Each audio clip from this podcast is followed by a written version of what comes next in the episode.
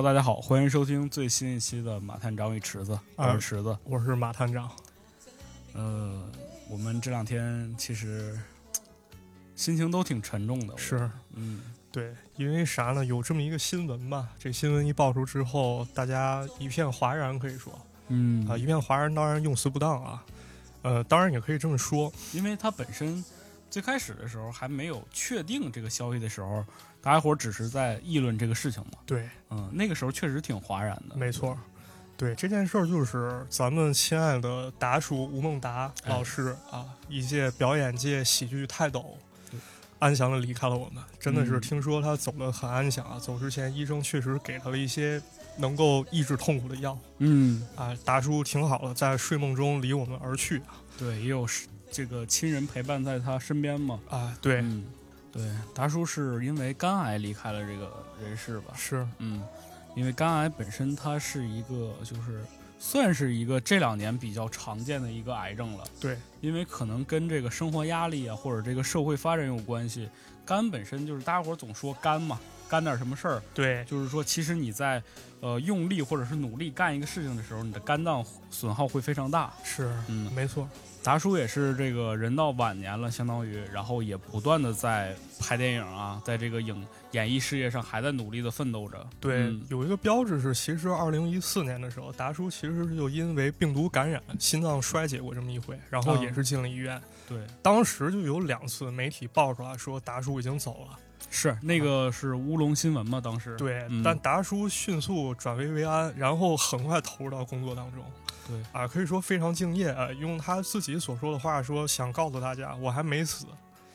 然后他在这个身体不好的时候，其实医生已经劝过他嗯说：“达叔，你千万不能动真气，你也别接太过激动的戏了。”结果呢，达叔就真背着他老婆还有医生接了这么一出戏。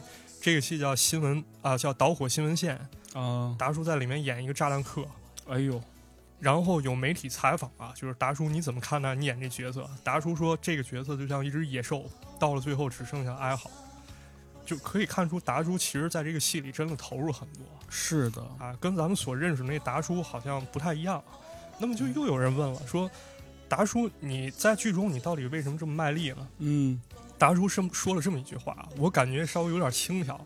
他说：“能赚点就再赚点，反正现在人人都在用名气博蒙，啊，博蒙意思就是钻钻空子蒙人。嗯，那为什么对我不博了？嗯啊，而且其实就我觉得这是一个演员到晚年的一个共有的一个特征，就是嗯很多人因为。这个演员出名的时候，他都是在年轻的时候嘛。对，我们对于他的印象，或者是对于他的那个在脑海当中的画面，都是他年轻的那张脸。嗯，但是他随着时间，我们慢慢长大，然后这个时间不断的流逝，每一个人都会老。对，这些老了的演员，他们还是想维持在这个大众心中对他的那个印象。对，换句话说，有些人觉得是在捞钱，有些人我觉得就是像达叔这种的，他实际上更多的可能是在想证明自己还没有老，或者想给给他喜欢他的人一些更多的一些表演，就是这些作品展现给他们。对，嗯尤其是啥，就前两年这个《流浪地球》地球电影，对，《流浪地球》啊，嗯对，其实好多人可能在看的时候都没意识到这个角色其实是达叔演的。是的，但是我当时看到的时候我还挺惊讶的，我说，哎，我是这个特别像一个彩蛋，突然出现了一下。对，嗯，当时我看的时候感觉达叔为什么突然一下他就这么老了？是啊，好像我很多年都没关注过他。对，因为我们一直都在叫达叔嘛，对，就我们对于他的印象还是在他和周星驰合作那么多的电影当中，那个就是叫三叔啊，叫达叔啊，啊这，都是那个经典的那个，对还比较算是四五十岁，哪怕就是三十多岁那个那个形象状态。对，头发还黑着，理着这种寸头，对然然后微留着小胡子胖，对对对嗯，就就这种形象啊。但是其实话说回来，在《流浪地球》当中，达叔确实挺辛苦的，因为他本身身体就不好嘛。而且在拍摄过程当中啊，这个当时很多记者去呃去探访的时候也拍下来，就是他会在一直在吸氧嘛，啊，包括他有的时候就是真的就是筋疲力尽，根本动都动不了了。对他还就是在那个片场，他说你我不去休息，我再躺一会儿，对缓过来一会儿，咱们接着拍。哎，咱一定要拍完。对，对甚至什么就吸氧其实都算比较轻了。他甚至吃了不少救心丸啊啊，就真的是吃这东西保命的。对，因为《流浪地球》那个你需要一直穿着外边那个衣服嘛，对，其实那个东西还挺重的。嗯、没错。对，就这样的形象好像跟咱们理解中的达叔都不太一样啊。对，因为他一直都是嘻嘻哈哈的。对，可能跟咱们这个小时候代入感有关啊。就是达叔一般咱们看的时候，可能给人一种感觉，一个中年男人，嗯，特别滑头，对，总要算计，有点小心思。这个特别像，就是去年或前年流行的那个歌，叫那个《野狼 DISCO》嘛。啊，那人不叫老舅吗？对，老舅。就老舅和老叔，就这个，他是在我们成长当中，就是离我们很近的一个长辈，嗯就这种感觉。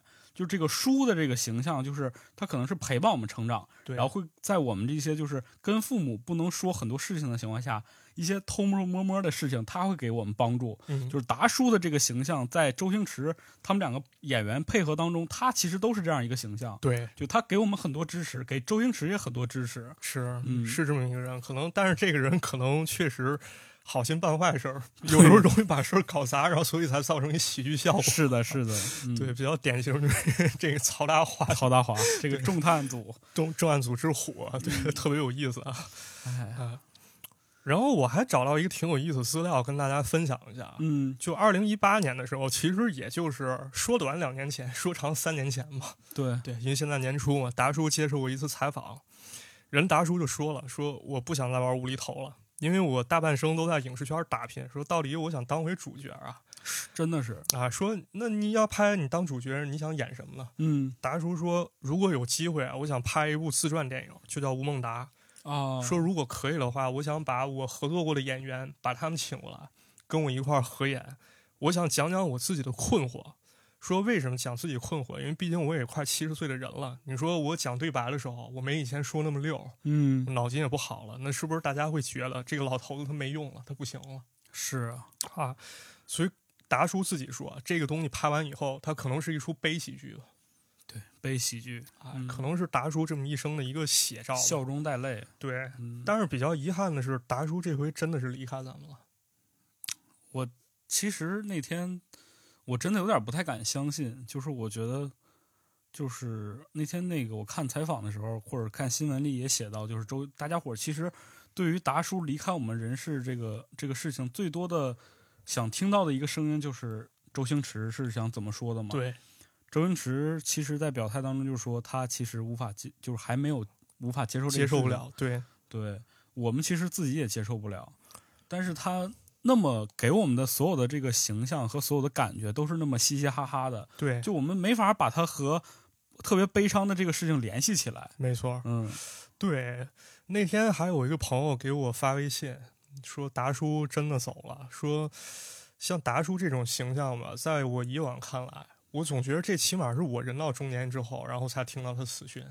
对，我觉得达叔应该能多陪我们几年，起码是可能还能看到他一些作品。但是达叔这么其实还不到七十岁，他就离开咱们了。六十八嘛，对，但他好像是虚岁吧，算是嗯他对他是五二年生的，对嗯五二年生人，其实可以这么理解。嗯哎嗯，而且他那个就是他最后一次出现在我们视野当中，是参加了一个浙江卫视的节目嘛。啊，对，他在那个节目上也说了，说就是大家伙儿一直就想知道他和周星驰还能不能再合作。嗯，我们其实哪怕就是看不到说他再合作，哪怕就是这两个人同框出现，对，我觉得这个事情都是我们心中就很大的一个梦吧。是，吴孟达当时也说了，说他还没死。嗯，他那句话真的，我现在听真的是受不了。就是他说我还没死，然后周星驰还没有退休，对，我们肯定还有机会的。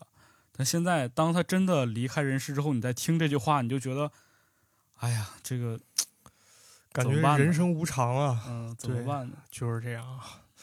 今天咱要不跟大家来聊聊大叔吧，对，反正也是跟这个他最后采访有关。他说想拍一个自己自传，嗯，那自传具体还有什么内容，可能咱也不得而知了。对，那咱们就聊聊他这一路走来，达叔究竟是经历了怎样的一个过程？对，咱来嗯聊一聊这个摸爬滚打中的青年吴孟达吧，可能哎也能给咱们大家带来一些新的视角，带来一些新的体验啊。是的，嗯达叔，咱刚说了啊，达叔一开始呢，在网上流传说法说达叔是一九五三年生人啊，啊，但是达叔在去世当日吧，可以说很快就有记者去采访，证实了达叔其实是一九五二年生，之前的一些资料其实都是错了。然后包括达叔其实早年的一些经历，就是去查资料，你会发现非常难查到。嗯，可能真的是我们信息发达以后，对达叔关注实在是太少了对，啊。但是咱确实可以通过一些采访或者是一些往年香港报章，去把年轻的达叔一点一点拼凑起来。哎，对，咱就先来讲讲这个关于达叔的故事吧。嗯，就是达叔给咱们一种感觉，就是他这个人好像长得有点老像。啊，是的，确实是，对，就不知道大家有没有感觉，像在电影里，周星驰管达叔叫啊老爸，就好像真的是两代人一样。对他一直演的就就要不就是周星驰的爸爸，对要不就是周星驰的叔叔，对反正远方亲戚这个概念，对，嗯反正总给人一种感觉，起码得差个二十岁。啊至少得是对，嗯但其实达叔只比周星驰大十岁啊啊，甚至达叔还比谭咏麟小两岁。你能比校长小两岁比校长校长还小两岁。哎呀啊，而且呢，还有一点啊，就是达叔活跃于香港电影界，这咱大家都知道。对但其实达叔是厦门人，啊，对，他是大陆人，对，他是厦门人，而且还会说闽南话。嗯，他是在七岁的时候啊，吴孟达爸爸其实当时在香港，嗯，然后爸爸通过申请了，把一家人接到了香港，啊，他们哦是通过移民过去了。当时呢，去香港其实也并不是一个很容易的事情啊，嗯但可能比这所谓的逃港要稍微好一点儿。当时达叔是坐火车去了，那是达叔第一次坐火车啊，啊，因为没钱买卧铺，因为可能那时候生活确实也不好。是你像当时那车马那是真的满，达叔在火车上晃了晃了，晃了十几个小时，然后说晕的不得了，一直在吐，最后是一个什么状态？就手里拿着一个杯子，把杯子吐完以后倒了啊，然后涮涮接着吐，那就是一直在吐，啊，对。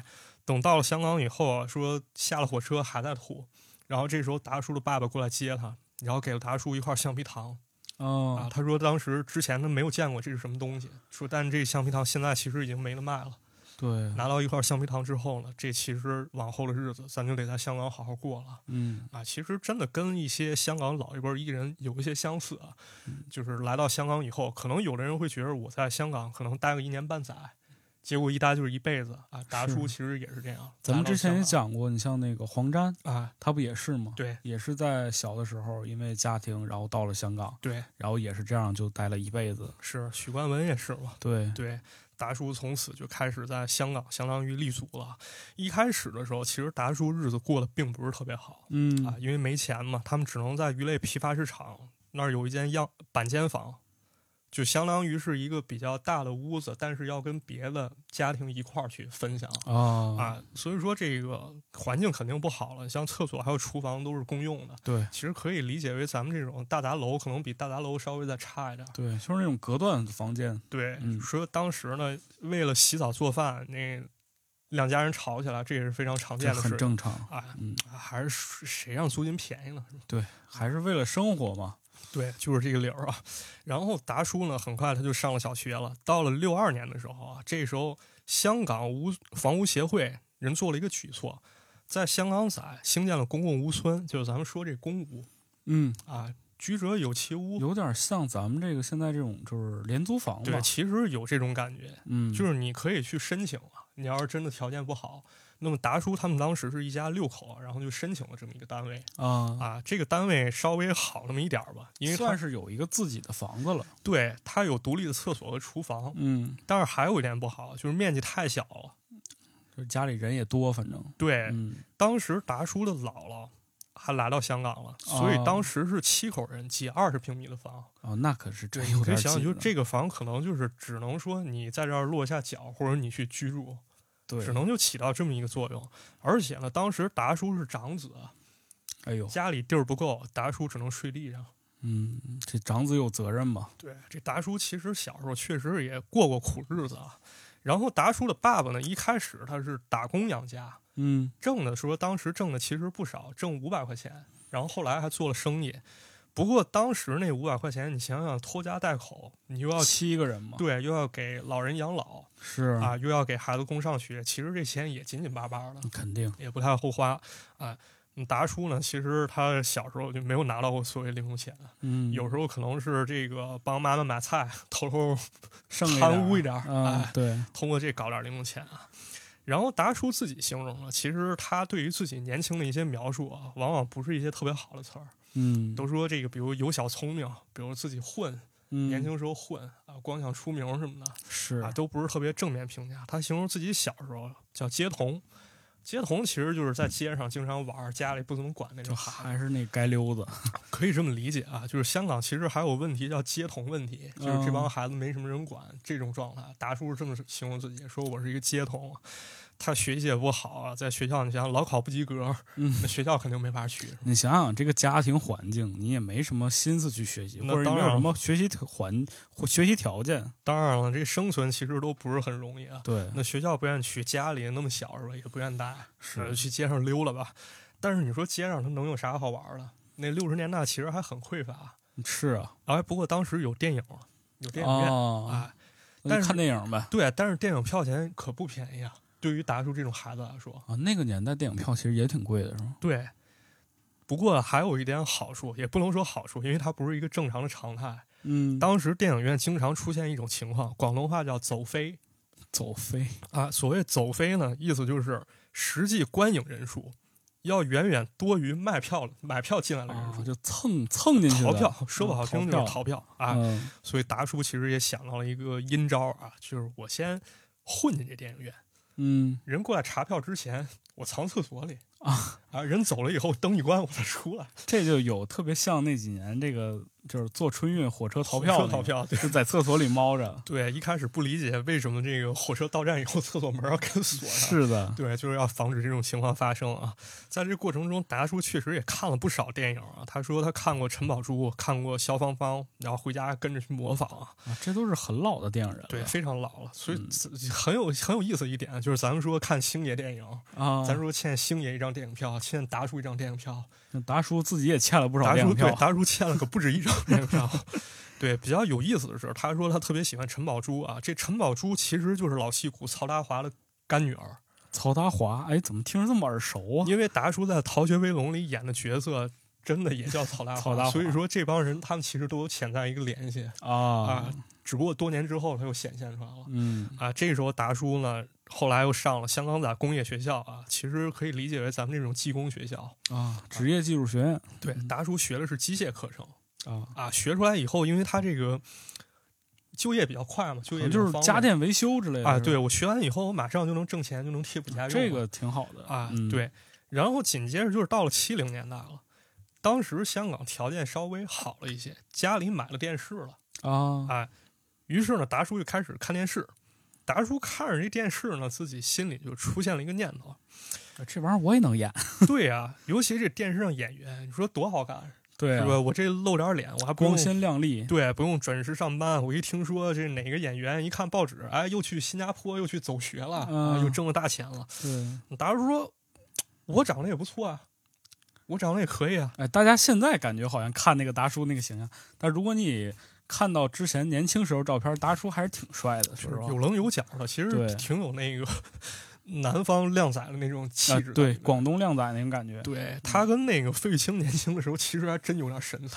他特别像，而且特别像，其实特别像老了的费玉清。对，因为达叔那么一笑，其实还有点小魅力了。嗯，然后还出现了一件非常气人的事儿啊！达叔有这么一天看电视，我靠，屏幕上演员就是他在工厂一块工作过的同事，啊，你说这气不气人？你说这小子这明星就在我身边。啊，对，这小子你说他都能上，凭什么我不能上那那啊这达叔心里越来越不平衡了。啊？达叔写了封信，说我申请报考训练班，这时候有几千人竞争啊。哎，他这个训练班是什么训练班？他这个训练班其实是电视台主办的，我理解应该是，哦就是你去了以后，你去训练，然后训练以后，你如果成绩好的话，那么电视台会把你签了。就跟那个就是无限学员的那种那种训练班。其实就是，其实就是。啊之后达叔其实签约也是无限啊啊，人家报考训练班了，然后最后成功考上了。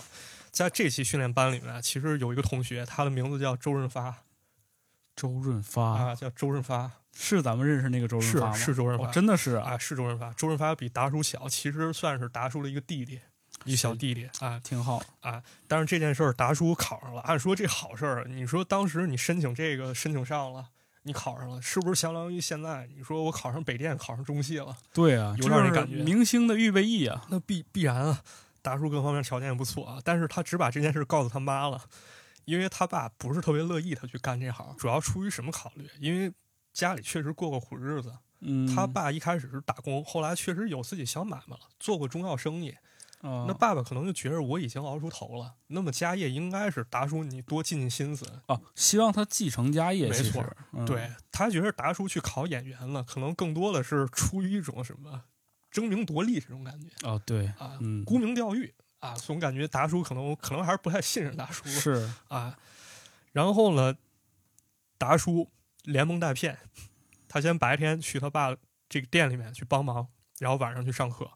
但是关于学什么，他撒了个谎，以至于很长一段时间，他爸以为达叔学的是英语，我上了个英语补习班，啊对，以为学英语去了，但其实嗯学表演去了。但是快毕业的时候，有这么一天，一家人正看电视呢，达叔一个，我靠，不妙，怎么着呢？因为眼看自己出现了电视然后他这个也是，你学这玩意儿就有这个风险，反正对啊，然后这还不算什么，关键是眼看自己就说了句台词，说老爷不好了，夫人晕倒了，完了。还行，还演了一句有台词的人，嗯对，完了吧？这老爸都勃然大怒啊，这炸了。但是达叔确实跟爸爸承诺了，说我我不会耽误正事儿啊，我肯定在店里帮您。对，然后我利用晚上我去学表演，然后他爸相当于把这件事儿默许了。通过一些采访看，这爸爸确实是他爸，确实就是喜怒不是特别形于色的这么一个人。他可能能会经常打击你，经常说你，但是他看到你的成果，也不会特别刻意的去表达出来，是很有那种就是中式严肃的那个感觉，对，嗯但他打心里为你高兴啊，是是啊，这么一感觉。嗯这个训练班其实时间并不久啊，只有一年。那么很快就面临一个问题，毕业找工作。啊，当时达叔成绩还是非常之好，在班里考第五，嚯，然后直接签约无线电视台了。第一是周周润发吗？第一不是周润发，第一是那个也是香港一个非常有名演员，叫卢海鹏，但人岁数比较大啊。嗯这个演员是逃港来到了香港，哦，当时上训练班的时候，他可能已经三十多岁了，在之前人家学过一些戏剧表啊演有这个底子啊，所以人家当第一这个不远不远不啊，这这不远，嗯这输了他咱咱认了啊啊。那么签约无线电视台，那那你得有收入吧？对啊，是吧当明星了嘛？对，啊咱不就为钱来了吗？为就是名为为名利来了吗？跟大家说一下，我在当时查到了一些这个数据啊，嗯，在达叔毕业那一年，你要去银行当文员的话，差不多能拿七百块钱七百块钱，啊，拿七百块钱。当警察呢，在七十年代，就是人家警察宣传啊，有这个海报，人画着一个警察的像，上面直接写着月薪一千元。嚯，一啊千了。你当警察月薪千元以后，你如果干得好了，那千元以上其实不成问题对你像你干一年，你这个收入就过万了，啊。对，但是达叔猜他能拿多少钱？能拿多少？达叔拿五百这跟他爹刚来的时候一样，啊。对，刚来刚来的时候，人爹拿五百，然后达叔这时候还拿五百都已。经是明星了，还拿五百。对，嗯达叔说这这钱其实不怎么够花。你想想，你去拍个戏，你得坐车什么的，你得吃饭。还自己掏钱，对，而且那时候达叔还谈了个女朋友，人出去住了，搬搬家了，租了个屋子，啊，而且有时候还得帮衬帮衬周润发。还得哟，还得帮着帮衬发哥。，对，发哥家住这当时家住西环，有时候不方便不方便回家的时候，他可能得跟达叔一块凑合一宿，哎呦，得帮衬帮衬，毕竟是个小弟弟。还有这段故事呢。啊，发哥跟达叔那时候当在训练班的时候，就是感情其实还是不错的。他们还经常一块儿去玩儿，然后一块儿在达叔家里去庆祝毕业，啊，然后他们同学还一块儿去了发哥的家乡南丫岛去那儿去游泳，还是相当快乐的一段时光啊。啊，感觉那段时光也应该就是达叔，也是那段时间挺快乐的。对嗯但是再回归到这个问题，快乐归快乐啊，上学的时候肯定快乐，谁都快乐。对，得挣钱啊。对，得挣钱，这五百块钱不够花呀，这嗯达叔没法，那咱客串去吧。啊，啊，咱学过演戏，咱赚外快去。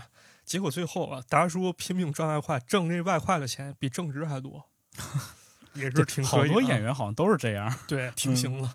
但是呢，这个无线其实一直不知道这件事儿，啊，直到有一次啊达叔参加《欢乐新交》的录制还是被人看着了。啊，谢幕之后，这高管不乐意了。嗯，高管说：“吴梦楠，你小子你穿的衣衫不整，你下次给我穿光鲜一点儿。”达叔直接怼回去了，说：“大哥，我月薪就五百块，你说让我买件好点西装，我买不起。”对，啊，然后高管这知道了，开始申请给达叔加薪两百块钱啊就加两百，其实也不多。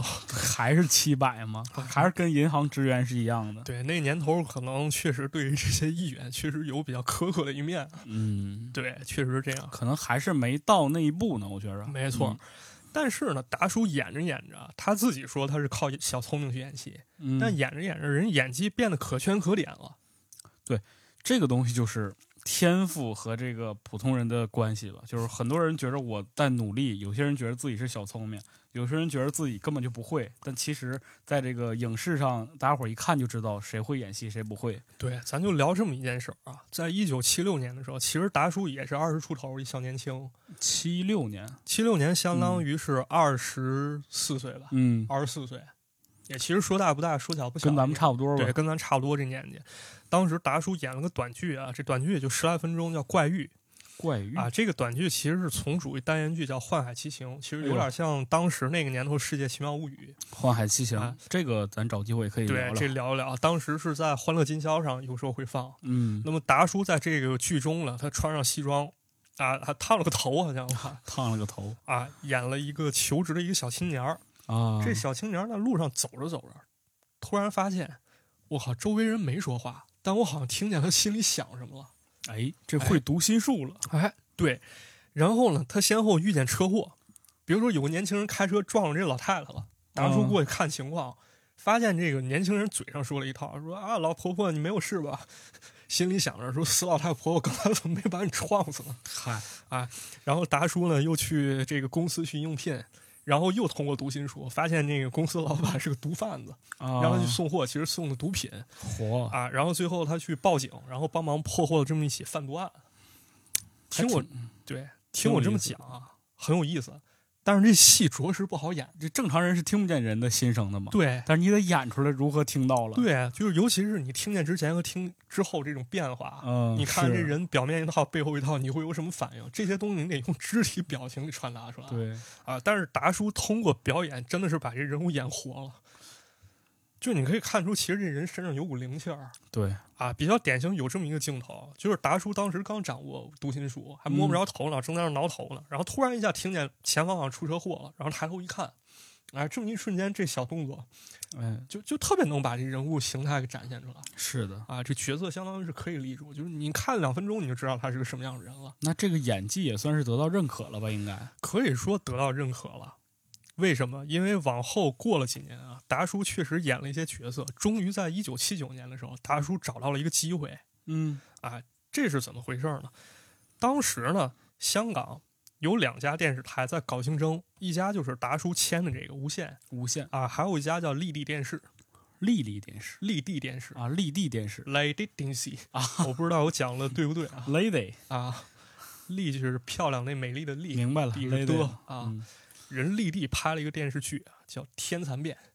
叫什么？天蚕变天蚕变啊是个武侠武侠题材，对，啊当时由徐少强主演，主嚯演可以说非常好看，挺有意思。一个人演天练天蚕神功啊，嗯，然后主题歌也非常好听啊，四方土尽，简中天蚕，啊，很有气势。这么一个电视剧，当时呢，这个无线就得跟他打对台啊，啊，紧接着呢，无线干脆调配自己的资源，把一些不太必要的剧给它腰斩掉，调配优良资源，拍了一个电视剧《古龙剧》《楚留香》。楚留香，啊哎，那么达叔演了一个什么角色？胡铁花，胡铁花，相当于男二号。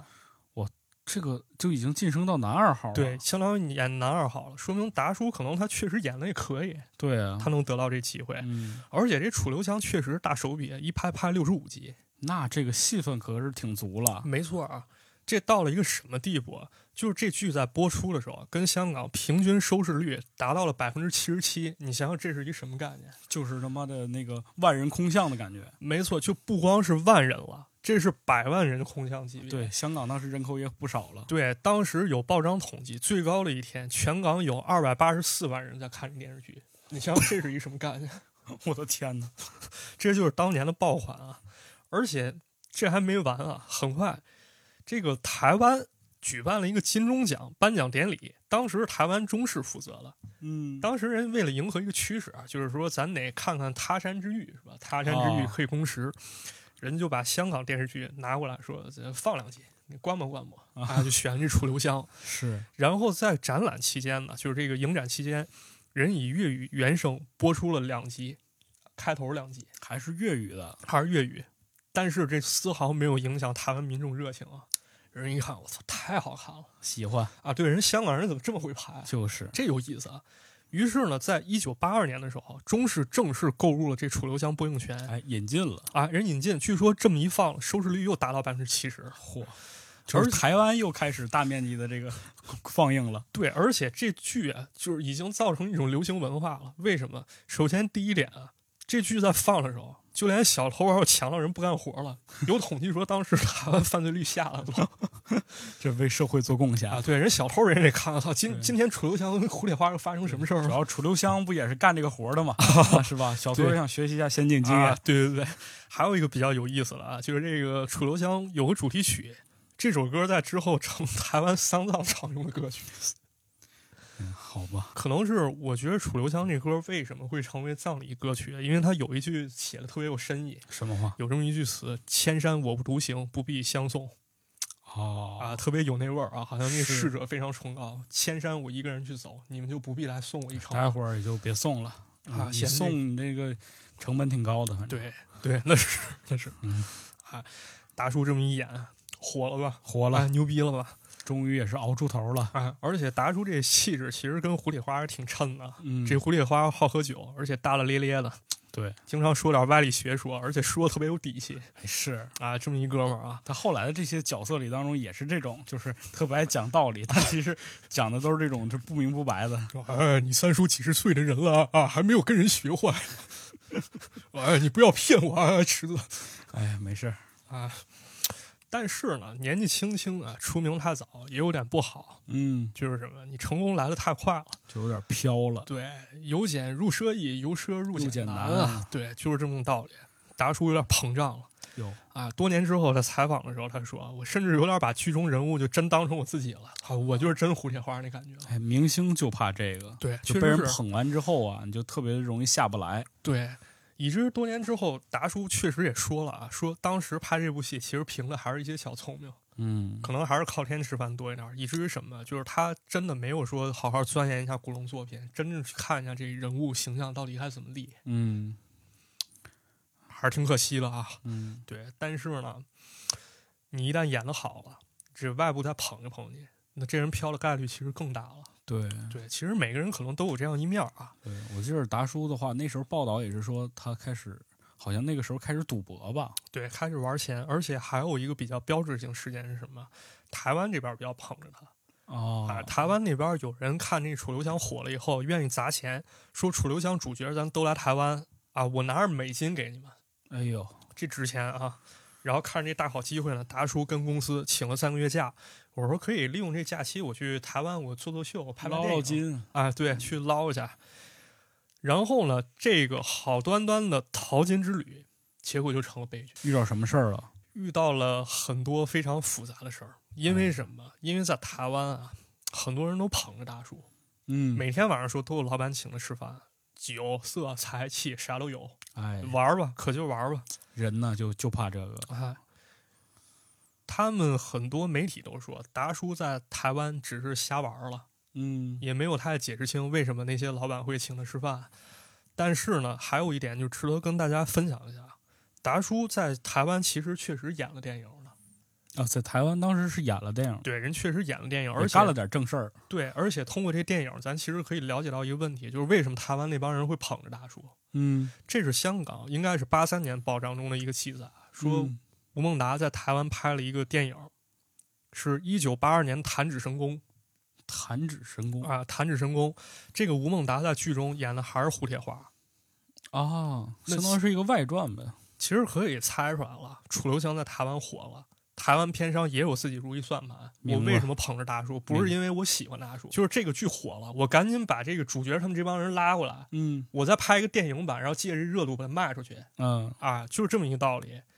拍这电影质量可以说非常之差，有人确实看过，说这电影说不好听，这就是欺世盗名之作。就是说借这个由子，对，说楚留香直到结尾才出现，你拍楚留香，相当于蝴蝶花就是达叔成主角了。啊，啊，所以说有些人又说达叔一辈子没演过主角，这一点其实也不成立啊。对，也演过，对，虽然烂，但是演过。对，所以其实可以看出来啊，就是达叔在这块确实可能没有太想清楚，人台湾这边人人也有自己想法，都是有自己小算盘，反正对，就是这么嗯道理啊。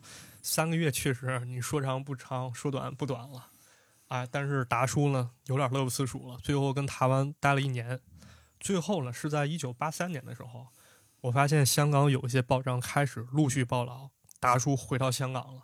啊，说法呢也各不相同。有人说了，这个达叔在台湾已经走到事业低谷了，那不如回香港。也有人说了，是因为跟这个无线人还有合约。嗯，还有人说了，说达叔想家了，想回来陪陪老婆孩子。是，也有人说了，达叔是想给香港影视做点贡献。你想，确实也是啊，就是当时台湾片商捧着达叔，无非就是因为借着楚留香名气嘛，所以才这么看得上达叔。是，那么这个热度一旦完了的话，那可能他们很快反目了，就不用他了。就是今天是这样，明天可能就成那样了。啊，达叔回了香港以后啊，但这时候香港已经不是他天下了，对，因为玩钱，达叔欠了三十万。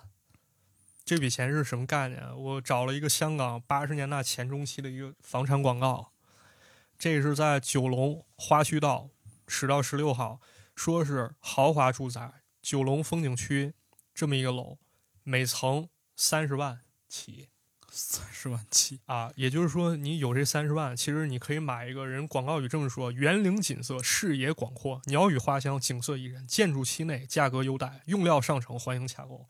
买一套这么好的一房，能明白了，能在香港买一套房子，而且是在九龙，是吧？是啊，你嗯说这也不错了啊。而且回到香港以后，达叔欠债，有债务危机啊，这这事儿是不好惹的。你想让人追债啊？对，而且那时候追债可不像现在这么文明啊。对啊，人说据说有人就闹到电视台去了，嗯，那无线这边肯定也不会给太好脸色啊。那是，啊，人一方面是扣掉达叔一半工资，说你拿这钱去还债；另一方面呢，其实也不是特别爱用他了。对，算是有了一些污点儿吧。哎其实这个达叔在过得不好的时候，也想过发哥。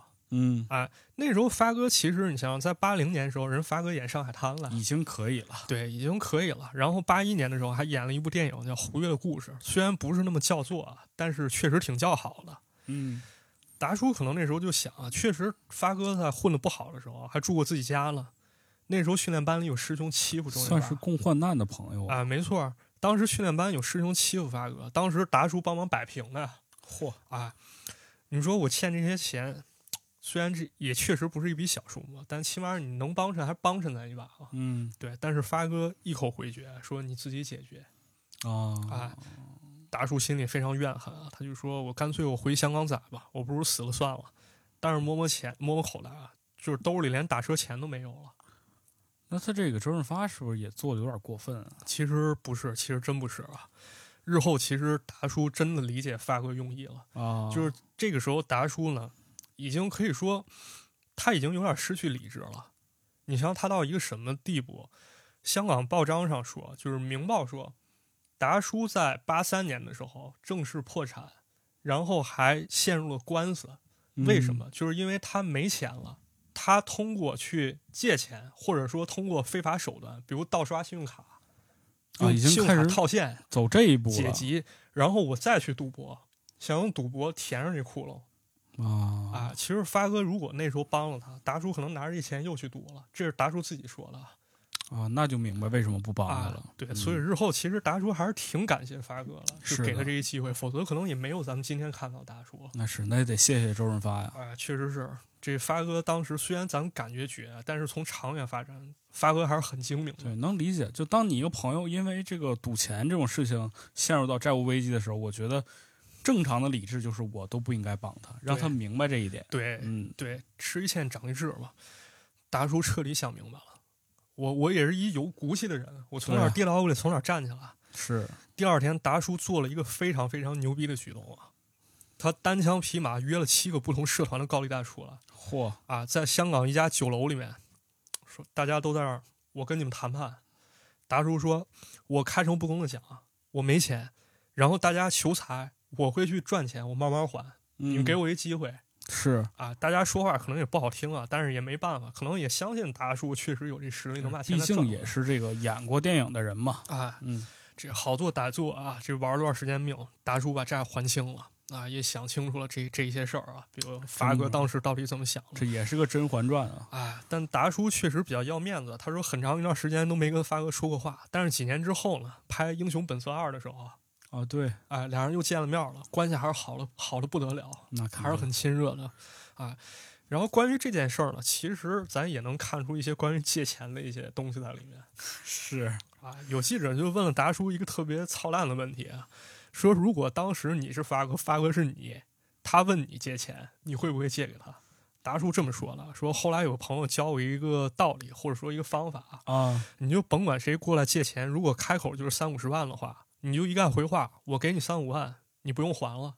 哦，果不其然啊，真有不少人拿了钱以后就再也没找过大叔明白，啊。这东西其实很能看出人、人性来了是啊。这个咱们这边也流过，就流传过这个话嘛，就是好兄弟之间别借钱嘛。，对，嗯，不要借钱。对对。然后呢，接下来就是另一个故事了，另一个人的故事。另一个人的故事。没错，这个人跟达叔应该很重要吧？，对，非常的重要。这个人呢，一开始是一个丽丽电视的特约演员，然后他转到了无线电视艺员训练班。在这之前呢，这位演员狂练李小龙功夫，想啊成为一帮之主。还是个这个打星，没错，嗯这个人就是星爷了。周星驰。哎，对，嗯就是星爷了。在一九八三年的时候，这时候达叔已经三十一岁了，星爷二十一岁，他们在电影里有了交集。这个电视剧大家想必都看过，这就是红极一时的《射雕英雄传》《射雕英雄传》，啊。周星驰在里面演什么？宋兵宋兵乙 吴孟达稍微好点儿，演这个彭长老是啊，演至少还是一个有名字的角色，对，而且在一一些集数里其实还蛮重要的。对，是挺。重要的。哎嗯而且比较讽刺的是什么？就是在这一年的时候，跟达叔同年主楚留香的这个主角郑少秋先生，人在金钟奖的颁奖典礼上高歌一曲，唱的就是楚留香的主题曲。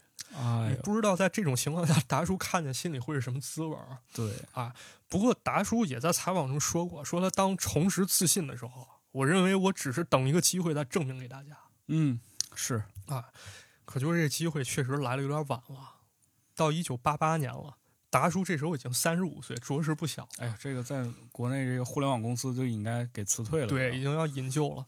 这时候他跟周星驰终于迎来一个转折点，就是一部电视剧叫《盖世豪侠》盖世豪侠，啊。这部电视剧也被看作是无厘头武侠的开山之作嚯，啊。在这个剧里面，周星驰当主演，当时呢为了演好这个戏，他下了很大功夫啊。嗯，他一边演了，一边拍戏，一边打磨剧本，然后拉着大叔，俩人一块商量，一块讨论，就怎么演能演得更好啊。哎，这个时候这个搭档已经开始形成了。对，已经开始形成了。然后有了一些好的想法，俩人开始改戏，啊，但改戏谁不乐意？导演不乐意。就怕这种，达叔这时候就发挥了约七个社团谈判谈判这能力 把七个导演都约过来。啊，人当中间人。结果一来二去发现，哎，这么演确实演挺活，啊这不错。毕竟人家研究了嘛。对，嗯，所以这时候咱们在看这剧的时候，其实已经有一些无厘头的一些趣味在里面了。哎啊，比如里面有这台词说坐下喝杯茶，吃个包子，对，对，这就成当时的香港流行语了。而且达叔的演技在当时已经非常之好了。为什么？因为达叔在里面一人分饰两角，哦，哎，而且还不是说这两个角色他有很大相似性，而是截然相反的两个角色。哎，这个特别好的一个卖点，这是没错，这两个角色，一个阳刚正派，然后一个人他是因为练类似玉女神功之类招数，变特别阴柔，有点不男不女的娘娘们们，啊。对，但达叔确实把这俩角色都演活了，而且反差特别之大啊，是很好很好。这剧很快就得到观众认可了，然后无限看了以后就觉得吴孟达确实不错啊，是签约再签两年吧。嗯啊，这时候香港有报纸开始采访了。这是一九八九年的时候，《华侨日报》采访说：“这个达叔，你是不是感觉自己运气好多了？”达叔说：“这是时间在支持我，让我有了经验，如今遇上机会发挥，嗯，是不是？又对上机会那次了，等一个机会啊。就很多人其实是等不到这个机会的，但是达叔就是通过自己这份坚持吧，真的等到这个机会。没错，其实我觉得这有点像现实中的英雄本色啊。哎，是你看《英雄本色二》里，达叔嘣一枪被打了，是，但是其实这时候现实中达叔其实挺像第一部小马哥。我等了三年，达叔这还不止三年，我就是为了等这个一个机会等一个，机会，还是非常励志的啊。是我的终要拿回来。对对，非常有意思啊，很励志啊。嗯，啊，所以可以看出，如果达叔要拍自传的时候，我在想他会不会把这一段都拍出来了。哎，你这一说完，我真的又特别伤心，这部自传没有拍出来。是，哎，接下来呢，其实事情咱们很显而易见，大家都知道了。嗯，为什么？因为周星驰跟吴孟达这段黄金拍档，也是进入到了一个黄金时代啊！没错，正是给咱们的童年增添了很多的笑料。天哪，太那个真的是太美好了！看周星驰和吴孟达电影，对，真的是，就基本上你一看见这个演员里面有周星驰，有吴孟达，你就能知道你这个电影你看了，如果不笑，那说明你这人有问题。是很好啊，对这个达叔在里面演的确实也非常不错啊。咱们之前也聊过，这是最佳拍档。没错对那部电影，啊，其实在我心当中，最佳拍档真的就是吴孟达和周星驰。对，嗯，而且这两个人缺一不可。没错，就是跟大家先说一下为什么他们两个搭档会这么牛逼啊？这嗯不是我说的，这是王晶说了。哎，这个是拍了这么多这个他们两个人合作电影的人，对，嗯这个王晶导演怎么形容了？他用了上把和下把两个概念。就是上把和下，就是上嘴唇和下嘴唇。不是这个，我听我同学包子说啊，包子说这个一开始是戏剧戏曲里面的概念，哎，其实可以理解为武打里面，比如池子是上把，我是下把，池子打我，我负责躲闪、跳跃、腾挪。哦，哦我明白。对就大家伙儿肯定都看过这个，就是比如说晚会上这些武打表演，对，这两个人这么打，呃这是又有一个配合的，是吧无？情的甄子丹，对，大家可以这么理解。别这样，别这样。对对，人人俩打的挺好，打确实不错，对，对，就是这个一打一回啊，是有一个就是有一个上下承接的，你不能真打，也不能假打，就对两个人之间又有一个默契程度在这儿，才能好看。没错，嗯是这么一关系。然后周星驰呢是上把，吴孟达是下把。啊但你想想，吴孟达达叔作为一个下把，他的功夫都那么高了，那可见上把是不是也挺厉害？是这两个人的打戏是不是非常精彩那肯定啊啊？就是这么一个观念啊！哎，这新新新学一个词儿啊啊，，上把下把嗯，我还以为就是上嘴唇儿下嘴唇儿。这不是这太暧昧了。哎，这一对儿黄金搭档啊，他们俩真的是，他们俩演了多少部电影啊？演了着实不少。太多了，真的是。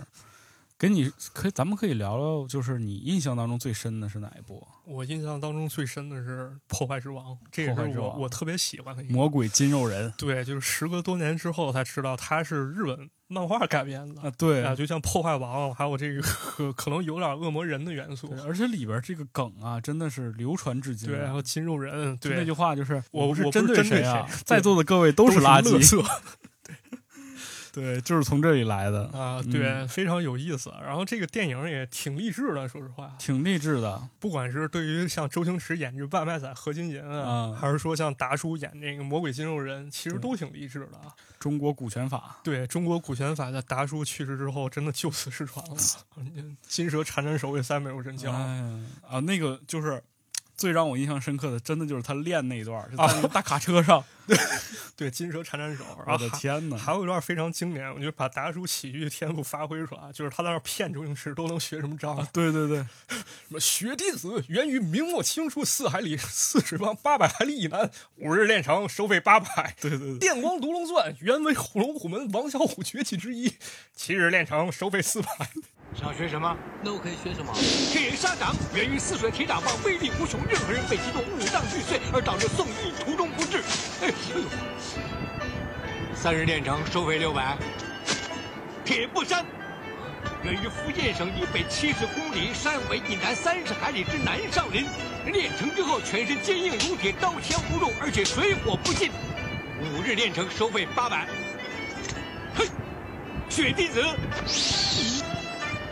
源于明末清初，乃是大内暗杀组的独门暗器，取人受击于千里，易如反掌。由于杀伤力太强，所以用这个溜溜球来代替。七日炼成收费一千。电光独龙钻，源于龙虎门的王小虎，原本只是一种幻想，但是经过我的改良，已经成为一种必杀的腿法，收费一千五。闪电五骑士回追，曾经杀死无数侵略地球的怪兽，哎，跟那些暴君恐龙，七十年代曾经风靡几许青少年，但是我可以告诉你是假的。世上根本没有这种武功，那只是拍电影用的。我不说你不知道，但是你放心，童叟无欺，实事求是是我教程宗旨。觉得那个情绪切换的特别的快啊，对，就比如说说那雪粒子那个，尤其威力太大，所以用一只悠悠球来代替，是 是是，特别好玩，对，太好看了，太好看，就真真的特别好。就现在我在看他们装那种装奥特曼，对，还搁那。看完以后，尤尤其配那台词，就感觉台词间的那表演。哎，但是这一点得说呀，这个配音也很重要。对，因为这里边这两个配音都其实都是他们两个的御用配音。对，在今后的所有电影当中都是这两个人。对，确实很经典，非常棒，这俩人演的。然后关键让我印象特别深的一点是什么？其实是这个魔鬼肌肉人这个人。嗯，我觉得他是一个非常有故事的人啊。对，你像一开始他是练中国古拳法，而且是。当过世界冠军啊，打败过那么多人。对，用断水流大师兄的话说，当年横扫东南亚拳团是，然后被我师傅打败以后打断了腿，然后从此自暴自弃，然后达叔这时候站起来，坐好魔鬼筋肉人。哼，啊，原来你真的是不错，我以前不是跟你说过了吗？我就是魔鬼筋肉人。不过很可惜，在一九八八年那场中日大赛，被我师傅打断腿以后，就销声匿迹了。退出江湖，自暴自弃。当然，咱刚才聊这可能还是太喜剧了，还是从喜剧角度发发散啊。但是感觉他这个人确实挺可圈可点的。一开始先是自暴自弃。自暴自弃，然后开始开个小卖部，嗯，然后通过坑蒙拐骗，就是骗人去交学费，然后去当一个假大师，但其实是个真大师。对，但其实他真的他妈非常牛逼。但是我感觉他不像是个真大师，因为后来确实也没教什么有用的东西。但是可能因为在短时间之内吧，啊，速成嘛。对，你没没看出来他那些招数其实都挺上乘啊。是一开始先玩心理战，就是咱们整天先吃喝玩乐，让他觉得咱就是个废材。对，但是在。在这台上，我心态非常之。然后第一回合是背身儿，对，我不不看你，你不敢打过来，对。然后吴楠那段又又特别逗，他又开始干扰别人心理，对，在那拿手榴弹，手榴弹啊，刀啊，锤子都往天上飞，对。哇，他这个设计真的太棒，真是太棒了！玩玩这个心理战，然后教了金蛇缠缠手，用货车修炼大法去练。就我不打你，我就缠你。对，就有一点挺厉害，就是感觉他好像在那一瞬间突然找到尊严，是，然后同时很有理智，教周星驰到底该怎么把他打败。对。哎，还有什么吗？我觉得《逃学威龙》其实我印象也挺深刻的。曹达华，哎呀，对，就是曹达华和那个女警司的那个对手戏是最好看的，你知道吗？你在教我做事啊？你在教我做事啊？没有啦，Follow me。这件事情是我曹达华一人干的，我一人承担。对，还有那个就是我没上车呀，对我还没上车呀，你干什么？全部搬回去，笨蛋！整车开回去，把枪放下。哦，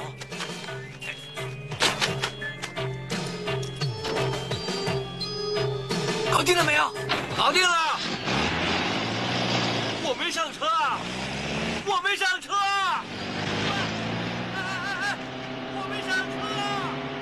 对，其实第一第一集里面也挺好看的，就是他刚出场的时候，啊，一一一看就特别逗，在那在那讲说，呃，我我有帕金森综合症啊，密码是鸡龟骨梗灯啊，啊，不对，我想起来，密码是咚咚咚咚咚。我靠，有没有搞错？喂，大叔，你在这里干什么？真的是，哎呀，太好看了，真是太有意思了，软饭硬吃第一人嘛，对，太经典了。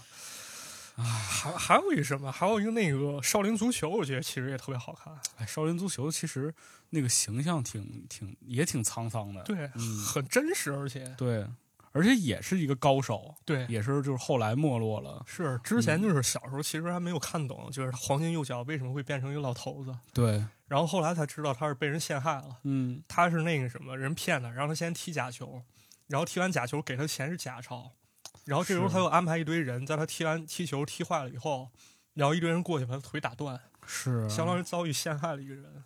哎，黄金右脚也没了。对，哎，黄金右脚也没了。感觉其实他们拍的电影其实都挺经典的，好多我都特别爱看。然后还有就是《整人专家》，我也特别喜欢整人专家啊，嗯整人专家》真是拍的特别好，就是把那种香港恶趣味发挥出来整人专家给我印象最深刻就是这个拍电影不，咱不抛开不谈啊。啊王晶有一次在采访的时候，他就说过这个事儿，他说整人专家是怎么来的。当时也是春节档，啊他马上拍完了好多春节档片儿，他要去度假了。啊然后结果这个这边这个就是影业的人找他说：“咱再拍一个吧，啊再拍一个。”他说：“王晶说没剧本啊，拍啥呀？”他说：“你上次不说那个有一个什么整人专家的一个，就是这个想拍这个电影吗？”他说：“那然后呢？”他说：“我跟那个刘德华和周星驰都已经谈好了，啊你就拍吧。”王晶就说了：“我当时只有只有这么几个字儿，整人专家刘德华、周星驰 没了，我就要拍这部电影。对而且两个月以后就是春节档是，不过拍出来的电影确实挺逗了啊。啊。王晶其实也是个人才啊，是他真的就是那种他们叫什么飞书仔嘛，对，就是在在这个片场边写边拍真的就是是很多。其实我们现在认为经典的电影，说实话拍的时候真的是那种你想象不到的随意，对，真真的很逗，就当时看那真的给我 笑了前仰后合太太太有意思了。啊。哎呀，周星驰、刘德华，其实还有一部就是让我甚至感觉特别感动的一个，嗯，就是《百变星君》。呃，当时他在里面叫李泽清我，不是？对，应应该影射李泽楷是那个，对，就是那个李嘉诚的儿子，嗯，非常有钱。后来发现发现不是亲生儿子，对，发现是达叔的儿子。是，达叔把说那天我正在柴房里面看黄色小说，然后他就冲了进来，对，哎，你不要乱说，我穿了一双白色的袜子。没错，他穿了一双白色的袜子，我一时忍不住就。哎然后但是那个就是他后来去救那个周星驰嘛，对，就那一段非常感，非常感人，，对，就是他那当时他想着说，儿子，你现在这手里有把武士刀，你把我手砍断，这时候你就能逃跑了。是，然后周星驰突然刀一挥，然后说：“老爸，我这一辈子我没对你好过。一直就是因为他他相当于是那个家里少爷嘛，然后跟他那个就是管家佣人就是特别不对付，对俩人天天就骂他人家”，对结果发现那是你亲爹的时候，那个那个一下子那个关系就不对了。对，就那种感觉。其实嗯我我觉得，其实达叔演了好多角色其实都是这样，呃，是就是他在生活当中可能是一个有缺点的人，他有自己小心思，他有点滑头，嗯，他经常好心办坏事儿，但是你会发现他是一个很不起眼的人。你甚至你跟他怎么开玩笑，他不会跟你生气，不会跟你急眼。对，但是到你遇见危险或者你出了什么事儿之后，总是他第一个来对他。绝对是他第一个过来，他不会说跟你计较什么，即便他可能不会把事儿办好对，让我想起那个苏乞儿里，啊。对、就是也是也是爹俩嘛，对就最后已经就流落街头开始要饭了。然后他就是说：“儿子啊，千万不能吃啊！爹这么大岁数，死就死了，无所谓啊。对，”哎，真的是，反而后来长大之后再看达叔，给我感觉更像是咱真实身边中的这么一个人了。而且其实，呃，那天在群里，就是我们社群里聊天的时候，我也啊说过，就是我在小时候看周星驰和吴孟达电影的时候，我经常会把自己带入到达叔那个角色当中，因为啊周星驰他他过于的那个夸张和搞笑了，对，就他不会让你产生你你是他的感觉。对但达叔一直都是那种就是陪伴在一个主角身边，然后会默默的做一些琐碎事情的这样一个人。就是我会有的时候会把我的这个视角带入到他那儿，对，我会看着我身边的这个人怎么怎么样。没错。你看，像那个大家说周星驰演电影，很多是小人物电影。是那如果相对达叔来说，他是不是小人物之间就是小人物身边的一个陪衬？对小人物身边的小人物小人物。对所以说大家伙儿都是都说他是绿叶嘛。对所以说我觉得可能他都不是一个绿叶，他像是那个枝干。你知道吗？他对挺着这么多的绿叶和鲜花，对，他就是默那个默的把他们给撑起来。对。这么一种感觉，所以还是觉得达叔这个人真的太伟大了。而且我那天看他就是他的得奖记录啊，嗯，无论是金钟奖还是金像奖，他得的都是最佳配角。对，他所有的奖全都是最佳男配角。对，嗯，他真的就是一个把配角干到极致的一个人。是是这样。那其实达叔还有一个电影叫《天若有情》，这电影真的很、啊很很可圈可点啊，跟跟华仔演的，我知道对这个电影，当时我看采访的时候也也提到了，就是他讲说这个电影其实是为什么拍啊，是为了给那个王晶的父亲王天林，他要退休了嘛，对想给他一点钱，让他哎去安度晚年，没错，然后拍了这么一部电影。然后当时那个请他来的时候，也是说，就是他想演个反派，对他就觉得那个反派其实他想把一个反派演的可爱。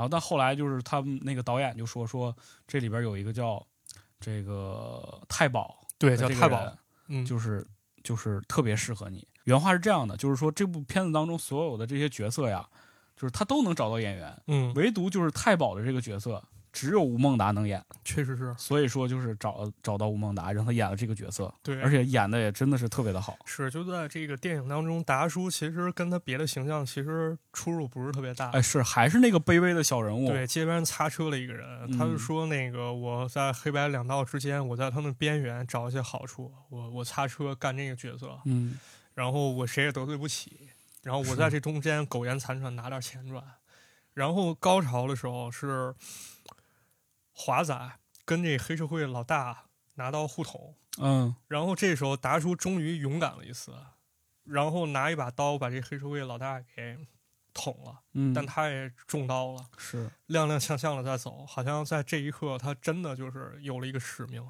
好像就是这样的角色跟后面的一些角色是一脉相承的，就是不管是。这个魔鬼肌肉人，还是说黄金右脚，他们之所以现在这状态，可能确实他们经历过一些不幸，是，或者说这个被生活所迫，但是他们心里其实还是隐藏着一股劲儿。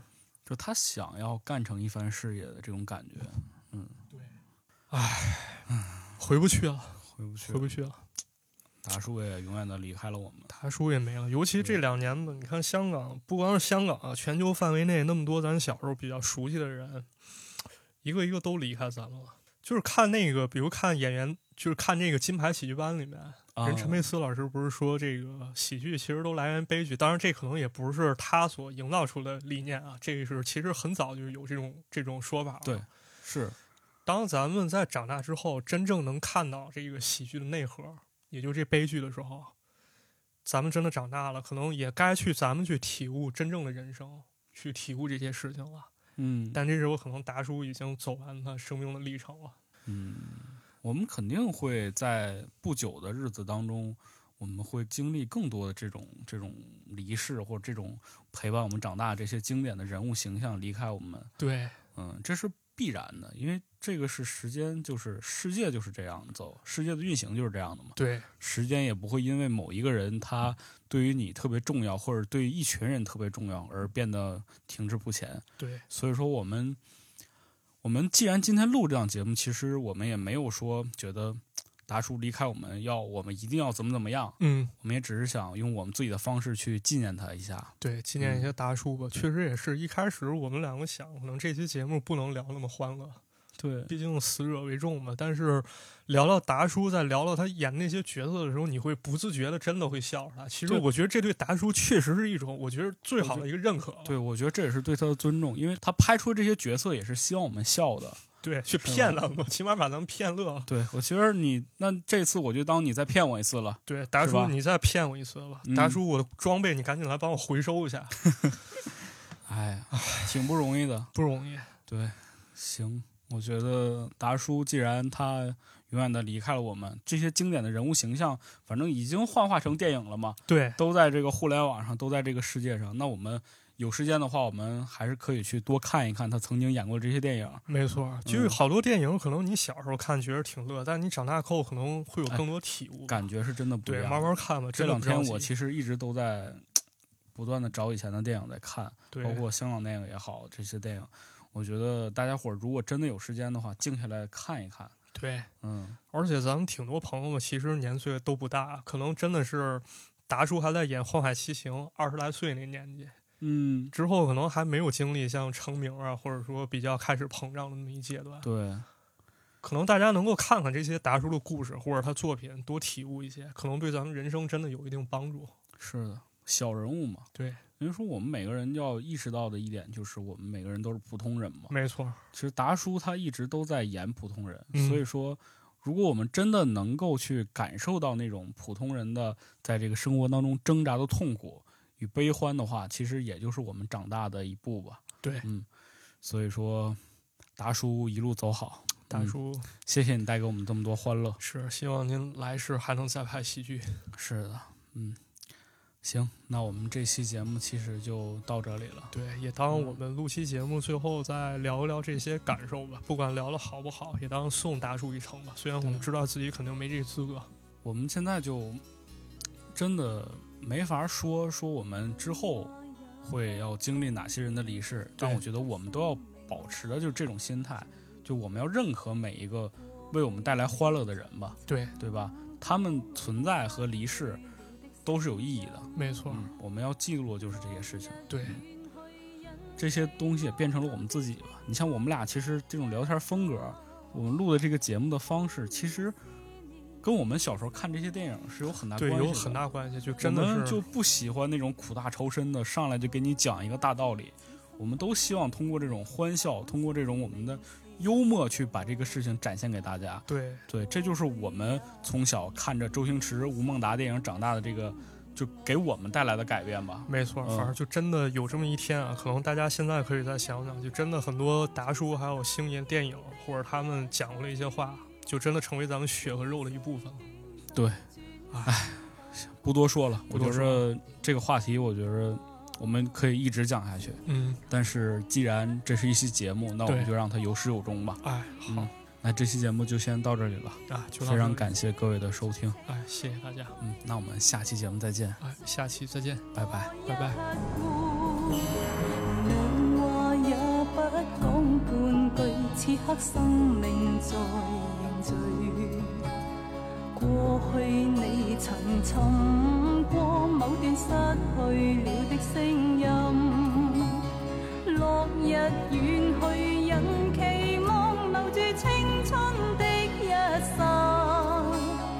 风雨思念，只身梦里总会有唏嘘。